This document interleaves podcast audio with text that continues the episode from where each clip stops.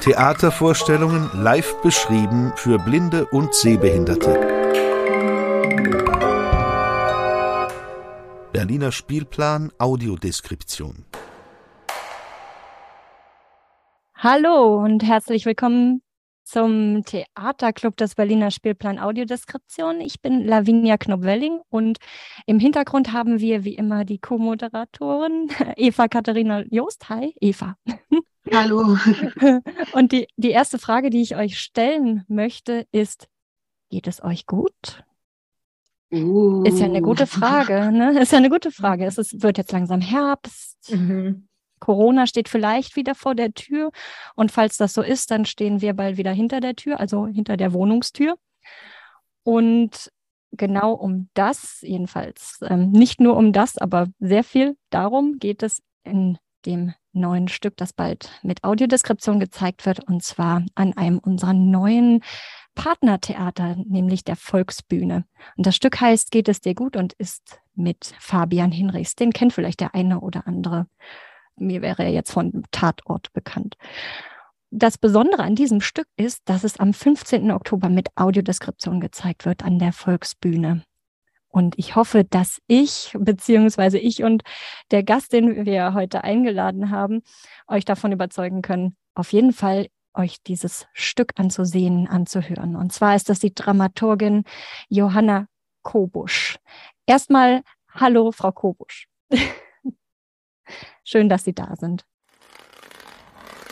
Dann starten wir ins Interview und die erste Frage, die ich Ihnen stellen möchte, Frau Kobusch, ist, geht es Ihnen gut? Ja, hallo, danke für die Einladung und ja, danke, mir geht es sehr gut. Ich hoffe, Ihnen auch. Sehr gut. Können Sie uns vielleicht zuerst ähm, sagen, seit wann Sie an der Volksbühne tätig sind und wie Sie dorthin gekommen sind? Ja, gerne. Ich arbeite jetzt seit anderthalb Jahren fest im Team der künstlerischen Leitung und habe die neue Intendanz von René Polisch auch mit vorbereitet. Und ich komme tatsächlich zur Volksbühne über Fabian Hinrichs und René Polisch und habe da bei dem Stück Keiner findet sich schön, 2017 war das, glaube ich, oder 16, bin mir nicht ganz sicher, äh, hospitiert. Und ich hatte vorher auch schon einmal bei René Polisch hospitiert, also es war die zweite Hospitanz, aber insbesondere auch diese Arbeit hat mich sehr geprägt und seitdem hatte ich dann auch Kontakt zu der jetzt Chefdramaturgin Anna Hesen und so kam das. Also die Arbeit mit René Polisch, aber auch die Zusammenarbeit zwischen René und Fabian ist quasi in meiner Biografie auch sehr entscheidend gewesen. Oh, das ist interessant. Inwiefern hat sie das denn geprägt? Also ich habe äh, Theaterwissenschaft studiert an der FU in Berlin und hatte eigentlich nicht so viel Theatererfahrung oder Prägung bis dahin und habe dann mir Stücke an der Volksbühne angeguckt und insbesondere die von René Polish und insbesondere das Stück Keiner findet sie schön und Kill Your Darlings war für mich so ein einschneidendes Erlebnis.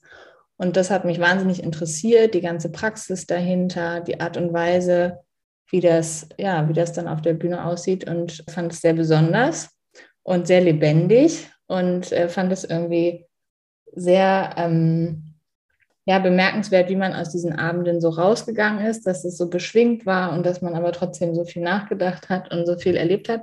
Und dann ähm, wollte ich da irgendwie mitmachen und das auch machen, ja. Vielleicht können Sie uns dann dazu etwas erzählen. Wie, wie sieht Ihre Arbeit als Dramaturgin aus? Was ist da so Ihr Arbeitsalltag?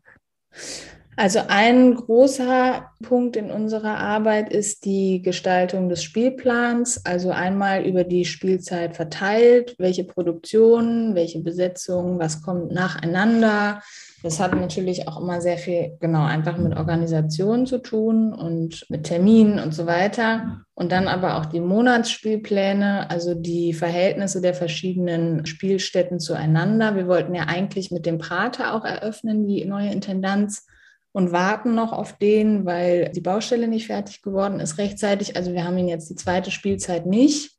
Das ist für uns total dramatisch gewesen schon, weil wir dann natürlich auch in dem Verhältnis große Bühne Prater geplant hatten und es gab ein Einheitsbühnenbild, ein Entwurf von Leonhard Neumann und Nina von Mecho, der jetzt auch noch nicht realisiert werden konnte. Wir haben jetzt aber die, also teilweise die Entwürfe von dem Prater ins große Haus verlagern können für diese Spielzeit. Auf der Hinterbühne und auf der Vorderbühne gibt es dann wie so einen Einheitsraum und da finden dann Produktionen statt, die wir eigentlich für den Prater geplant hatten. Also Können Sie etwas zu diesem Prater sagen, was Sie damit meinen, nur für diejenigen, die nicht nichts darüber also, wissen? Hm? Der Prater gehörte lange als kleinere Spielstätte zur Volksbühne in der Intendanz von Frank Kastorf und sollte jetzt zurückkommen, weil auch René Polischs Karriere an der Volksbühne im Prater damals angefangen hatte und er war auch früher mal Leiter vom Prater. Prater ist eine etwas kleinere Spielstätte. Der Volksbühnenraum selber ist ja sehr groß und die Bühne ist sehr weit und eröffnet sich auch in einer besonderen Art und Weise nach vorne. Also ist sehr, äh, ist sozusagen keine klassische Kuhkastenbühne so mit diesem engen Portal, sondern es hat eine große Weite und ja auch in diesen extrem hohen Turm und den Rundhorizont hinten. Das ist besonders, das ist auch besonders in der Produktion, über die wir noch sprechen, über, also bei Geht es dir gut. Und der Prater ist eben sehr viel kleiner und es gab dieses Einheitsbühnenbild von Leonhard Neumann und Nina von Mechow, und da war es eine Art Straße und auch nicht nur zentral perspektivisch zu bespielen. Also man hätte den Raum, und wir hoffen, dass wir das natürlich auch noch sehen und erleben können, wenn der Prater dann eröffnet, irgendwann, dass man den Raum eben ganz unterschiedlich bespielen kann. Also nicht nur in eine Richtung sozusagen gucken, sondern eben auch interaktiv, immersiver. Die Leute können überall sitzen und stehen und auch spielen. Und es war ein richtiges Filmstudio auch. Also man sollte da sowohl Theater als auch eben mit Filmmitteln arbeiten können. Und ja, wir hoffen, dass das noch alles noch irgendwann klappt und kommt. Mhm. Also ein sehr viel experimentellerer Raum, was, also wie man den Raum nutzen kann im Verhältnis zu dem großen Saal in der Volksbühne. Ich habe gelesen, dass das Besondere an René Polish ist, dass er immer eng mit den Schauspielern zusammenarbeitet. Können Sie uns etwas dazu sagen, wie die Zusammenarbeit zwischen René Polisch und Fabian Hinrich sich in diesem Stück abgespielt hat? Ja, genau. Also wichtig für Renés Arbeitspraxis ist, dass die, René ist ja Autor seiner Stücke und das, worüber, worum es in den Stücken geht oder wovon sie erzählen, wird eben in Zusammenarbeit mit den Spielerinnen während der Probenzeit entwickelt. In dem Fall jetzt von Geht es dir gut war es so, das war jetzt die erste Arbeit seit drei Jahren, glaube ich. Die letzte war im Friedrichstadtpalast, Gefühle am Ende der Welt. Und Fabian arbeitet ja nicht, also macht nicht so viele Theaterarbeiten und hatte sich jetzt sehr, sehr lange und auch sehr gründlich auf diese Arbeit vorbereitet und hatte sehr viele Inhalte schon im Vorhinein recherchiert und auch vorgeschlagen, mit denen er sich beschäftigen wollte. Und das war jetzt insofern so ein bisschen besonders, weil manchmal ist dann der erste Tag der Proben sozusagen auch der erste Tag der Gespräche. Und in dem Fall gab es jetzt schon sehr, einen sehr langen Vorlauf. Fabian hatte sich vorbereitet und es ist auch in der Arbeit zwischen René und Fabian nochmal eine besondere Form der Co-Autorschaft. Also ähm, Fabian hat sehr viele Texte, die er auch wirklich selber so vorschlägt und dann auch so auf der Bühne spricht, äh, würde ich sagen, ja. Würden Sie sagen, in Ihrer Erfahrung als Dramaturgin, dass das eine besondere Zusammenarbeit ist?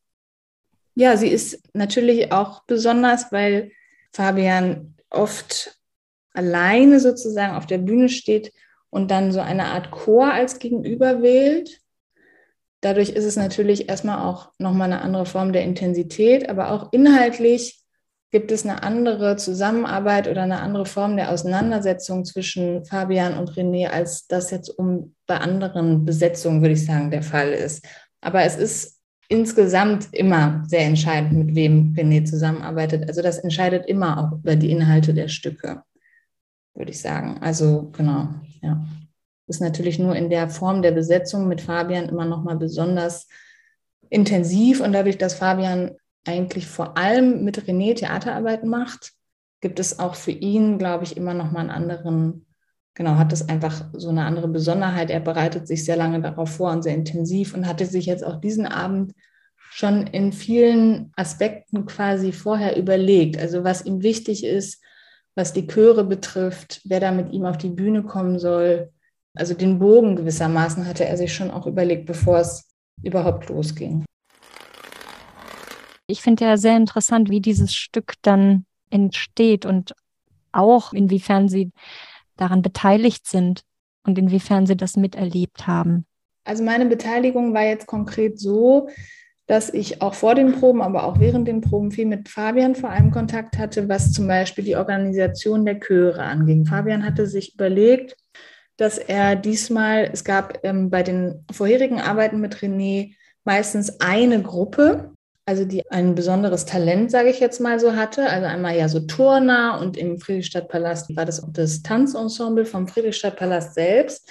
Und jetzt wollte er verschiedene Gruppen haben. Das war jetzt sozusagen besonders und darin unterscheidet sich die Arbeit auch von den vorherigen. Er wollte nicht nur ein sozusagen mehr oder weniger homogenen Chor gegenüber haben, sondern eben mehrere. Also dass es eine richtige Masse auf der Bühne wird, unter die er sich dann so mischen kann. Und es gab verschiedene Inspirationsquellen, aber wichtig war ihm, dass es einen BPOC Gospelchor gibt auf der Bühne und eigentlich ein Don Kosakenchor, aber das war nicht möglich, den zu organisieren in Berlin. Also er wollte eigentlich so eine ganz tiefe männliche Stimmen auf der Bühne haben und hatte sich jetzt auch sehr nach so musikalischen Kriterien eigentlich orientiert. Also es war ihm wichtig, dass es diesmal was ist, was sich über Musik transportiert, also über Gesänge auf der Bühne. Und wir haben dann sehr viel recherchiert. Das war natürlich dadurch, dass wir in der, wirklich noch in der heißen Phase von Corona und den ganzen Restriktionen und so weiter geprobt haben, auch wirklich schwierig. Also das war eigentlich fast ein Ding der Unmöglichkeit, ausgerechnet in der Zeit so Massen auf die Bühne zu stellen, beziehungsweise auch damit zu proben und so weiter. Die Auflagen auch für die Probenzeit selber waren natürlich schwierig, also das für so viele Leute zu organisieren und so jedes Mal mit PCR-Testung und so weiter. Deswegen war es jetzt auch am Ende keine riesige Masse, aber wir haben es trotzdem geschafft, einen ganz tollen Gospelchor aus Berlin zu involvieren und einen bulgarischen Frauenchor und die Tänzer, also einige junge Tänzer oder beziehungsweise die nennen sich selber eigentlich Breaker der Flying Steps Academy. Also wir haben eine Tanzgruppe oder eine Breakdancerinnengruppe und zwei Chöre. Was ist der Unterschied zwischen diesen beiden Chören? Also es sind jetzt die African Voices und Bulgarian Voices Berlin, wenn ich mich, wenn ich das richtig aufgeschrieben mhm, ja. habe, so heißen die. Was ist der Unterschied in den beiden, sagen wir mal, Stimmungen, die sie rüberbringen als Chöre oder was sie dazu beitragen zu dem Stück? Also es ist vor allem natürlich ein stimmlicher Unterschied und auch in der ganzen Rhythmik und Tradition, aus der das herkommt. Also die Bulgarian Voices ist ein rein weiblicher Chor und beschäftigt sich eben oder hat sehr viel so diese ja, so traditionelle Gesänge, das ist eher hoch. Also ich bin jetzt überhaupt keine Musikexpertin, aber es ist ein sehr hoher und auch eher schnellerer Gesang zum Teil, aber eben ja, kommt so ein bisschen wirklich auch aus der Folklore und genau damit beschäftigt sich dieser Chor auch. Also es sind beides Chöre, die schon bestehen. Wir haben die sozusagen nicht neu zusammengestellt, sondern das sind Gruppen oder Menschen, die zum Teil auch schon sehr lange miteinander arbeiten und Bühnenerfahrung hatten. Es hat uns total gut gefallen. Es war toll zu sehen und auch irgendwie wirklich, ja, es war sehr schön. Und African Voices ist auch ein sehr großer Chor. Die haben einfach vor allem, glaube ich, eine ganz andere, eine andere Rhythmik und singen zum Teil extrem tief. Also man kann das eigentlich sehr schön erleben. Bei der Vorstellung gibt es meistens eine Zugabe, wo die nochmal wirklich so ihre Gesänge zeigen also das, was sie eigentlich singen, weil in dem Stück gibt es sozusagen Neukompositionen von Fabian selbst, wo die Stimmen natürlich sehr auffällig sind, also die unterschiedlichen Stimmen, aber jetzt nicht so sehr, ja, das, womit die Chöre sich sozusagen normalerweise beschäftigen. Das kann man mhm. dann in der Zugabe erleben. Ich muss sagen, diese Chöre und dieses Gesangelement, das war einer der Elemente, auf die ich mich am meisten gefreut habe bei diesem Stück. Und ich habe mir einen Mitschnitt von dem Stück an Anfang dieser Woche, sagen wir mal, angehört. Ja. Und habe mich die ganze Zeit gefragt, ob sie, weil ich ja nichts mitbekommen habe, jetzt von dem visuellen, weil es noch ohne Audiodeskription ist, mhm. Wie die Bühne aussieht, was es so an visuellen äh, Dingen zu sehen gibt eigentlich auf der Bühne, ob überhaupt irgendwas zu sehen ist während des Stücks. Ja, also es ist tatsächlich so, dass die Bühne eine ganze lange Zeit lang weitestgehend leer ist. Also bis auf die AkteurInnen, die sozusagen die Bühne betreten, ist da eigentlich lange nicht so viel zu sehen, bis auf das Licht. Das Licht ist am Anfang sehr dunkel oder so sehr, ja, also atmosphärisch dunkel. Man sieht Fabian, man sieht die Chöre an der rechten Seite der Bühne mit Klavier dann singen. Und es gibt aber quasi noch kein Bühnenbild in diesem Sinne. Das Bühnenbild kommt, ja, zeigt sich, kann man sagen, ungefähr in der Mitte des Stücks relativ eindrucksvoll. Äh, da will ich jetzt eigentlich noch nicht so viel verraten. Mhm. Das ist aber wirklich ganz toll und dann wird auch damit gespielt und das hat auch im weitesten Sinne, auch wenn es das ja bei René und Fabian nicht unbedingt gibt, so eine Art ja, narrativen Überbau. Also das Bühnenbild führt auch zu Inhalten im Stück. Das ist auch nicht selten so, dass die Bühnenbildnerinnen, die mit René zusammenarbeiten, machen ihre Bühnenbilder ja nicht. Also es sind sozusagen keine inhaltlichen Aufträge, die sie bekommen, sondern eher andersrum, dass René oft auf die Bühnenbilder inhaltlich reagiert. Und so ist es auch hier. Also es gibt ein sehr großes Objekt, und das zeigt sich dann ungefähr in der Mitte des Stücks, würde ich sagen.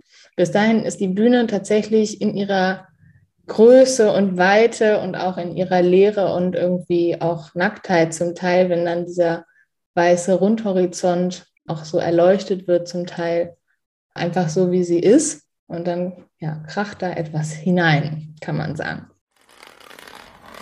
Man hört ja immer wieder, wie groß diese Bühne der Volksbühne ist. Geht da eine einzelne Person nicht verloren?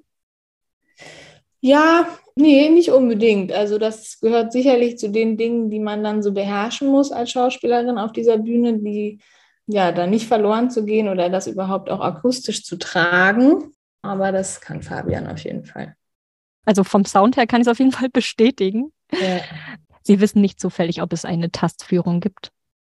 Doch, die ist geplant, ja dann können wir uns ja total auf dieses Objekt freuen, ohne es jetzt genauer zu benennen. Genau, es gibt dann am Ende drei sogar. Also es ist wirklich eine lange Strecke, am Anfang quasi nichts. Und dann gibt es am Ende drei Objekte. Und die Kostüme sind ja von Tabea Braun, die Bühne von Katrin Brack und die Kostüme sind auch, ja, die sind auf jeden Fall auch besonders. Also da gibt es viele Referenzen zu so einer Art Entdeckertum, also Expedition Genau, an besondere Orte der Welt. Solche Expeditionsanzüge, Outfits würde ich es jetzt mal nennen, mit Fell und Boots und Mützen und so, genau. Ja, mhm. Fabian hat auch am Anfang, es gibt auch einen Kostümwechsel, aber Fabian hat am Anfang auch so einen langen, ja, wie so, ein, wie so eine Art Kutsche mit, mit Fell oben an und läuft zum Teil barfuß oder in, ja, in so Lederschuhen. Ja. Okay, das klingt sehr nach einem Mönch nach einem russischen Mönchen vielleicht. Haben Sie schon einmal vorher mit Audiodeskription gearbeitet, damit zu tun gehabt? Nee, tatsächlich nicht. Und soweit ich informiert bin, ist das jetzt ja auch eine Neuerung in der Volksbühne. Also wir haben uns überlegt, womit wir sozusagen am besten anfangen, also was sich am besten so eignet. Und ich glaube, geht es dir gut, ist eine sehr gute Wahl. Das ist toll, das da zu machen. Und genau, dann werden hoffentlich ganz viele Stücke aus dem Spielplan dazukommen. Sind Sie in diesem Zusammenhang mit der Audiodeskriptorin irgendwie in Zusammenarbeit?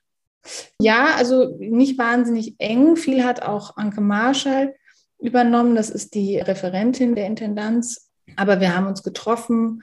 Genau, und ich bin so, soweit es geht, sozusagen involviert in das ganze Thema. Es wird jetzt auch noch mal einen Sensibilisierungsworkshop für uns MitarbeiterInnen geben. Und ja, genau. Dann habe ich eine letzte Frage.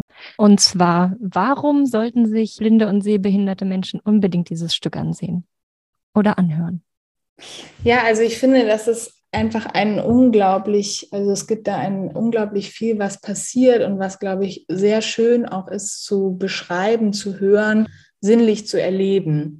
Und in Renés Stücken würde ich sagen, ist das schon auch immer der Fall, aber es wird auch immer sehr viel gesprochen und hier sind die Vorgänge auf der Bühne im Zusammenhang auch mit den Inhalten. Also ich kann mir vorstellen, dass das einfach ein, ein schönes Erleben ist, gerade auch durch die Musikalität und auch durch die Objekte, von denen wir jetzt auch gesprochen haben, die dann ja als Bühnenbild sich dann irgendwann so äußern und auch zeigen. Es gibt einfach viel zu erleben, gerade auch im auditiven Bereich. Auch ohne die Beschreibung sogar, würde ich sagen. Es ist einfach ein sehr, ja, auf jeden Fall so oder so auch ein ziemliches Hörerlebnis dieser Abend. Das kann ich bestätigen, weil ich es ja jetzt auch nur ohne Audiodeskription gehört habe. Trotzdem habe ich den einen oder anderen Lacher gehört und ich denke mal, dass das Stück auch relativ lustig sein kann, aufgrund dessen, was da so visuell vor sich geht. Ja, auf jeden Fall. Das, genau, das wird dann die Aufgabe sein, das oder der Beschreibenden, aber äh, genau, ja. Und das Stück wurde ja auch in dem letzten Theaterclub, ich glaube, das war Mai, wenn ich mich recht erinnere, gewählt. Also wir haben uns ja dafür entschieden. Ja. Und es spielt am 15. Oktober. Ihr habt noch Zeit, euch anzumelden. Ja. Dann danke erstmal. Ja, sehr gerne. Ja, wir haben uns so ein bisschen, oder ist es generell so, dass ich glaube, es ist besser, wenn man nicht so sehr auf die Inhalte eingeht, weil man umso mehr, glaube ich, davon hat, wenn man die dann einfach vor Ort erlebt.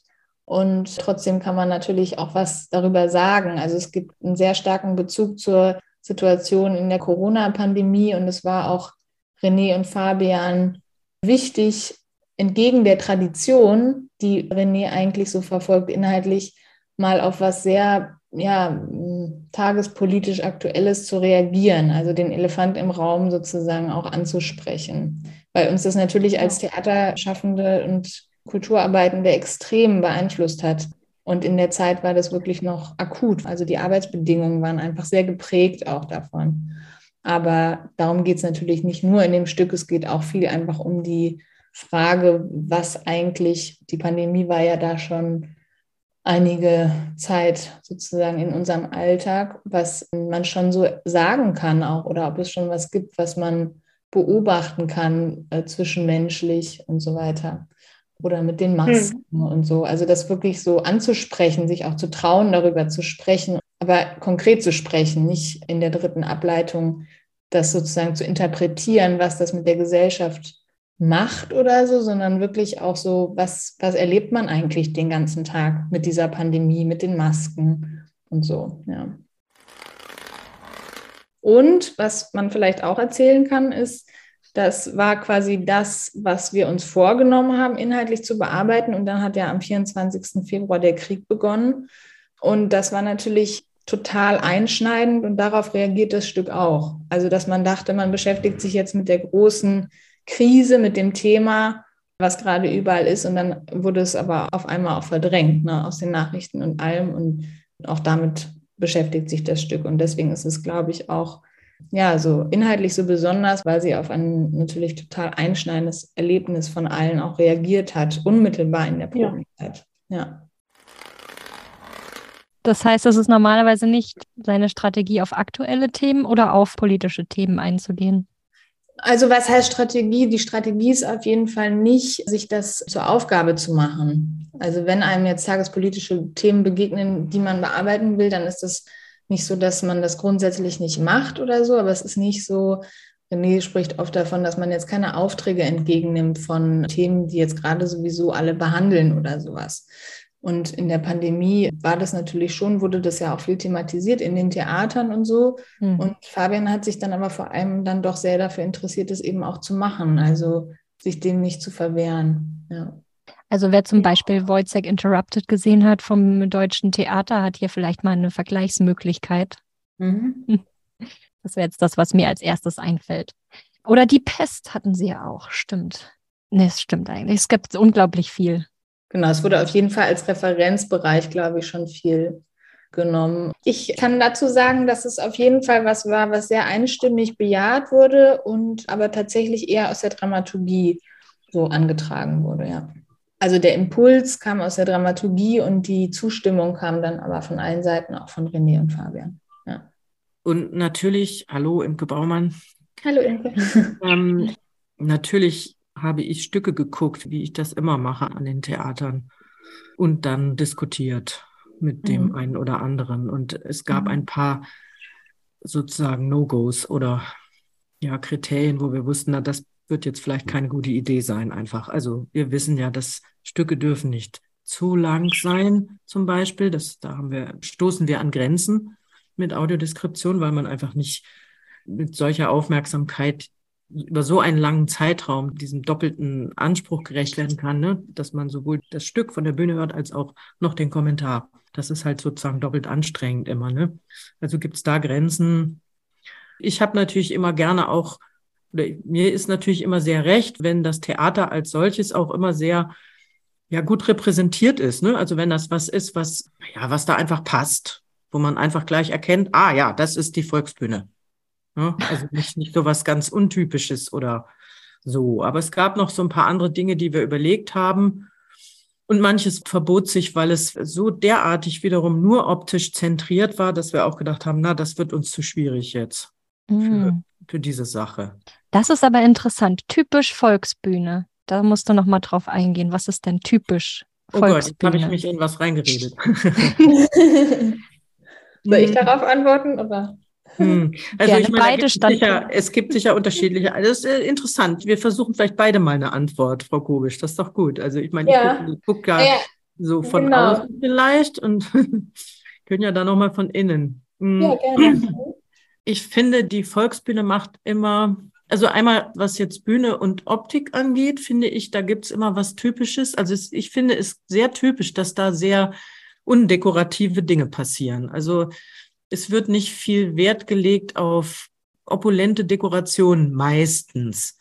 Da wäre zum Beispiel sowas wie Minime für mich schon eine echte Ausnahmeerscheinung. Also dass das ein bisschen Ruhe, ein bisschen offene, ein bisschen nicht kaschierte oder mehrheitlich nicht kaschierte, finde ich nicht ganz untypisch. Und andererseits finde ich auch nicht ganz untypisch, dass dann gerne solche, wir haben jetzt eben schon drumherum geredet, beeindruckende Großobjekte Vielleicht auch mit einem leicht märchenhaften Touch gelegentlich, wo dann plötzlich so richtig Theater und Bühne auch so ein bisschen volkstheatermäßig vielleicht dann doch zum Vorschein kommt. Also diese Kombination aus diesem sehr offen rohen mit dann aber doch, ich sag's jetzt mal direkt auf die Kacke hauen. Mhm. so würde ich das mal nennen. Also das finde ich relativ typisch und auch irgendwie schön, habe ich immer gemocht an der Volksbühne. Ist das dann fast selbstironisch oder? Ja, könnte man auch so sehen. Ja, hm. ja, also für mich hat das immer diese Wirkung, durchaus.